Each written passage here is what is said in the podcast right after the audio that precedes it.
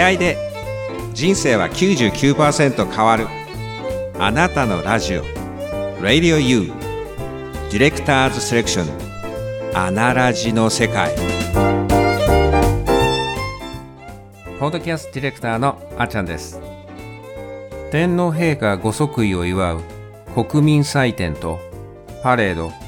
祝賀行列の儀がつつがなく執り行われ令和の時代が少しずつそして着実に進んでいるんだなぁと感じています。皆さんいかがお過ごしでしょうか？本日もしばらくのお時間お付き合いください。さて本日の「アナラジの世界は」スペシャルゲストによるインタビューをお届けいたします。11月のマンスリーインタビューゲストは来年度2020年アナラジシーズン2のパーソナリティとしてエントリーさせていただきました。数々のきらめく才能をお持ちのみっちゃんとお母様です。本日は第2回目謎が謎を呼ぶ超スペシャルなゲストみっちゃん。みっちゃんの才能の片鱗に気づいた幼児期のご様子をお母様に聞かせていただいています。みっちゃんが生まれて最初に発した言葉とは？初めて通園した際にみっちゃんが感じた違和感とは？微生物や病原菌コンピューターなどにまつわる才能に導かれたきっかけとなる原点のお話を聞かせていただいています。また今回はみっちゃんが作曲した作品もご披露していただいています。みっちゃんとは何者なのか。ヒントとなるパズルのピースがまた一つ埋まるかもしれません。よーくお聞きください。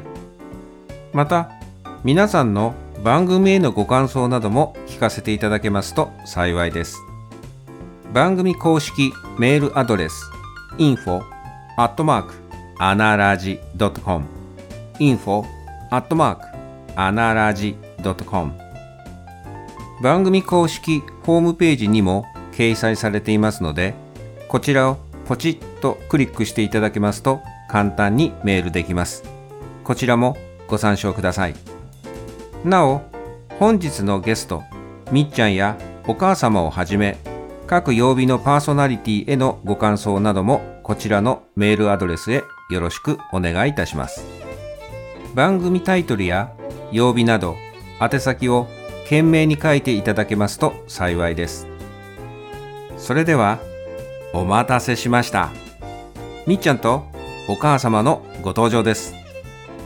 ポッドキャストディレクターあっちゃんでした。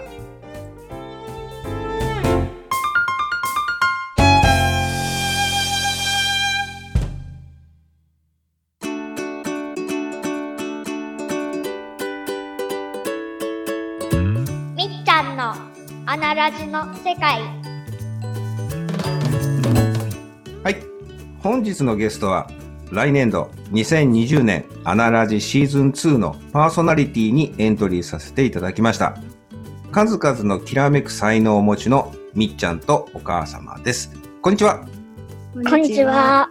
ありがとうございます。本日もよろしくお願いいたします。お願いしおます。願いします。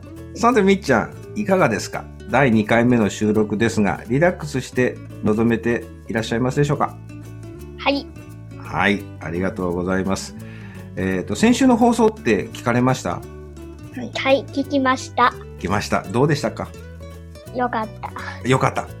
ありがとうございます。ところで先週のみっちゃんのプロフィール情報を少し整理しますね。あの、謎が謎を呼ぶスペシャルゲストなので、えーっと、まず一つ目、お名前はみっちゃんですね。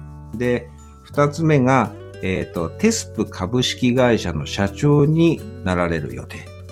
で、三つ目で、コンピューターのアップルの、えーみっちゃんミュージアム、博物館がご自宅にあるということですね。私も拝見させていただいたんですが、で、四つ目が、えーっと、微生物、ウイルス、まあ、あの病原菌とか、あとは世界の言葉とかね、で、えー惑星などに興味があって、様々な、えー形にその興味の起源があるんじゃないかなっていうようなお話を先週させていただきました。こんな感じで間違いないでしょうかね、お母様。はい。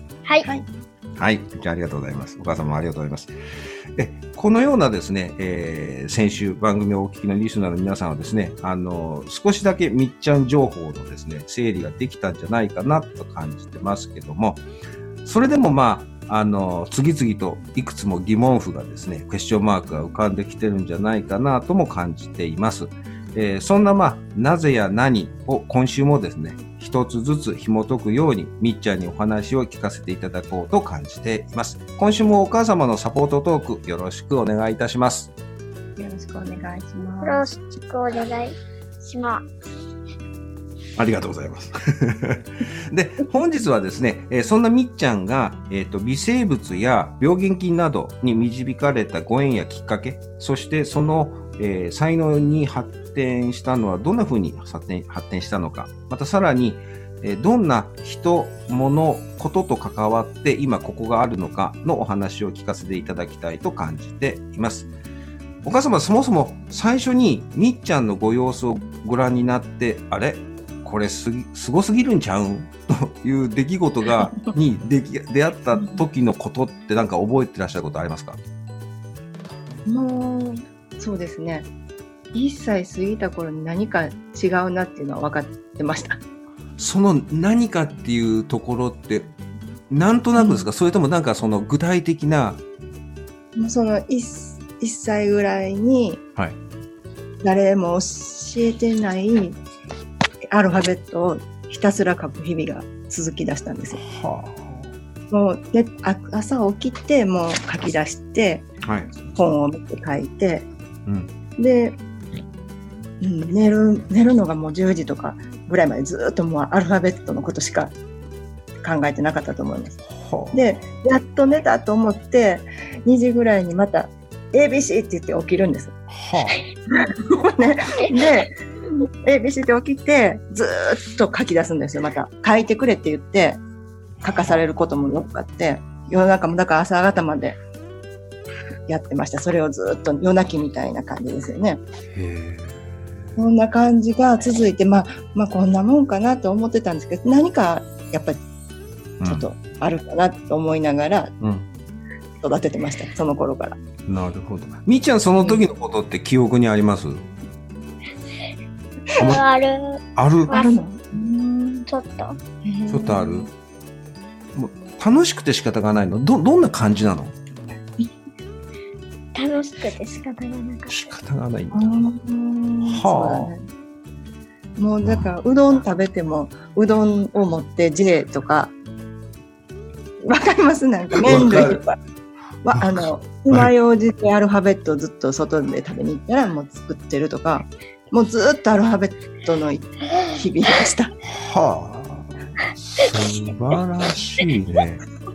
そういうそうそこが始まりなんであんまりすごいって思うのがなくて、うん逆に、もうこういうのが普通になっていくっていうか日常だったんですよね。そうですそうですもうだからもう何が起ころうとそのままそそれがみっちゃんって感じです。はね英才教育っていうかあのさ早期英語の教育されてる方やったらまあ普通かもあ。はい。な、と思うんですけど、うんその時は私たちはもうそんなん教える気もなかったのであの 勝手にコンプリートしてアルファベットでか書いてたんですよね。へえそれは普通のひらがなとかカタカナ漢字とよりも先でしたか？先でした。一番最初に言言った発した言葉も「いい」だったんですよ。いいいいを見ていいって言ってたんですよ、ずっと。ABC のいい。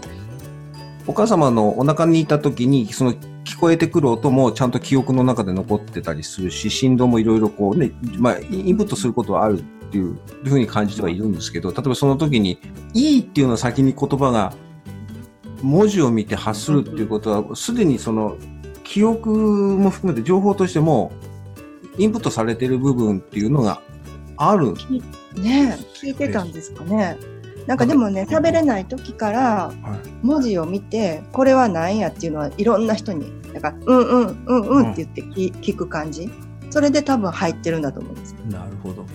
ただそれがおじ追いついてないっていうのはありますよね。そのうまくその、ね、肉体的にその機能がそうです、そうです。思いと マッチングして思うように。うんなるほどそう。ですね。うん。それはもどかしいな。そのもどかしさっていうのは、わだからそう思うともどかしいですね。自分は感覚、思いでは分かってるけど、発発話というか、そのいいろんなその部位がまだそこまで発達が、肉体的なものが追いついていないと、そこが表現して伝えることができないっていう。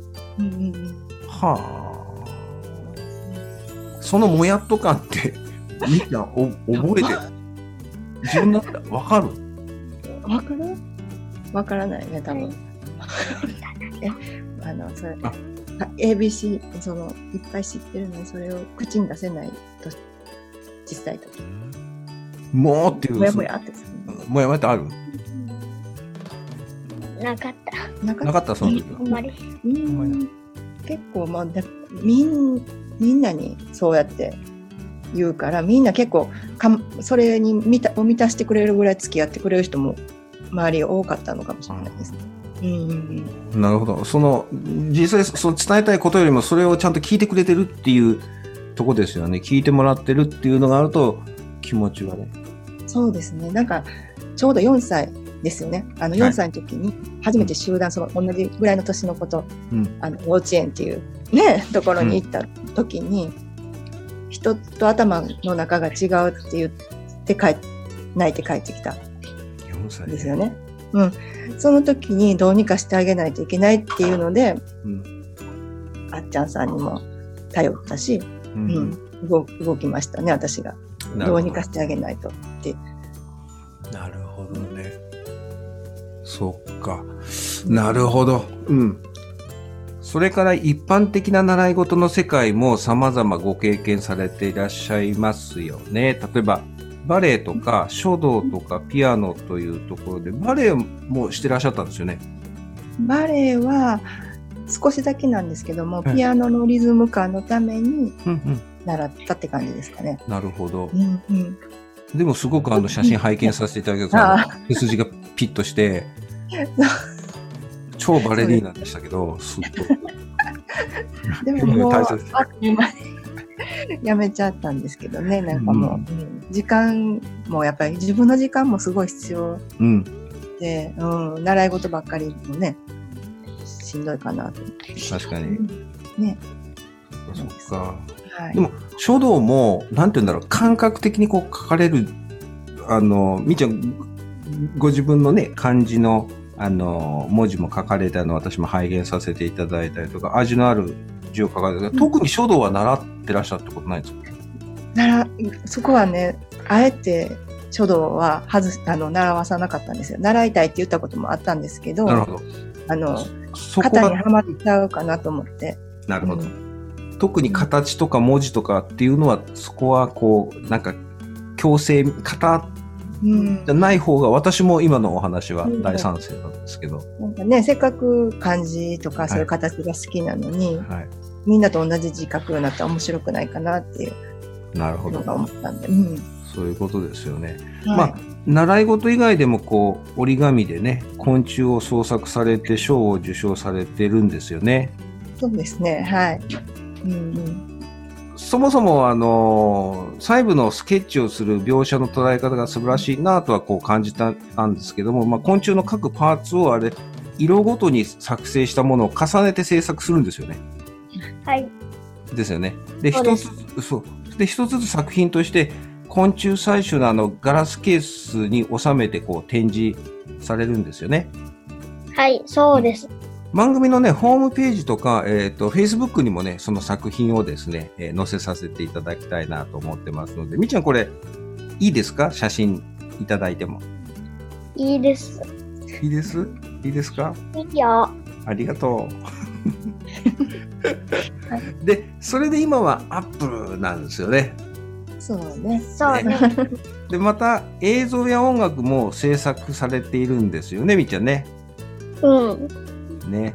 で、本日は、このみっちゃんがですね、作られたオリジナルの音楽、あるんです。みっちゃんこれタイトルってありますか？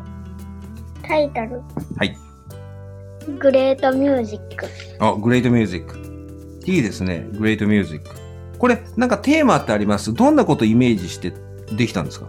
楽しい感じ。楽しい感じ。じゃあ、みっちゃんもね、ここにあの、いてくださるので、えーっと、今これちょっとね、皆さんに聞いていただきますね。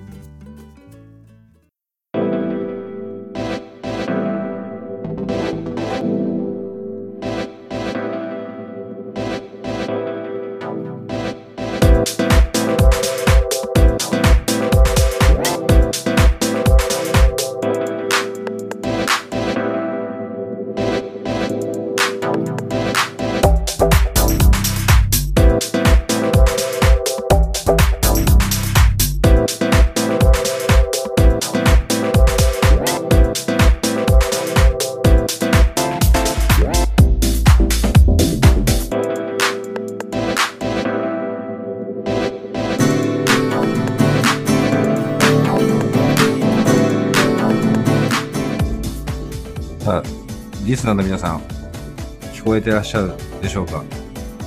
これ、はいみっちゃんがオリジナルでね、作ってくださった、Great Music っていうタイトルの音楽なんですけども、みっちゃん素敵ですね、この音楽。ありがととんでもないです。非常に、なんて言うんだろう。幻想的であるんだけど、あったかみがあって、いろんなこう、音源が重なってたりとかして、心地よいですね。これね、聞けば聞くほどすごく心地よいなっていうふうに感じましたけれど、まだまだ聞かせていただけていない才能の部分についてはですね、来年度の新番組の中でね、ぜひともご披露していただきたいなっていうふうに感じています。えーそんな素敵な才能をお持ちのみーちゃんなんですけども、先週も少しね、お話の中で出てまいりましたけども、学校へ行かない選択をされたきっかけやね、思いについては、えー次回の放送で詳しくお話を聞かせていただきたいと感じています。さて、みーちゃん、それでは今週も最後に、リスナーの方々へ、来週の聞きどころについてメッセージをいただいてもよろしいでございましょうか？う。次回も聞いてね。ありがとうございます。みちお母様、こ今日はありがとうございました。また来週第3回目でよろしくお願いいたします。はい、ありがとうございます。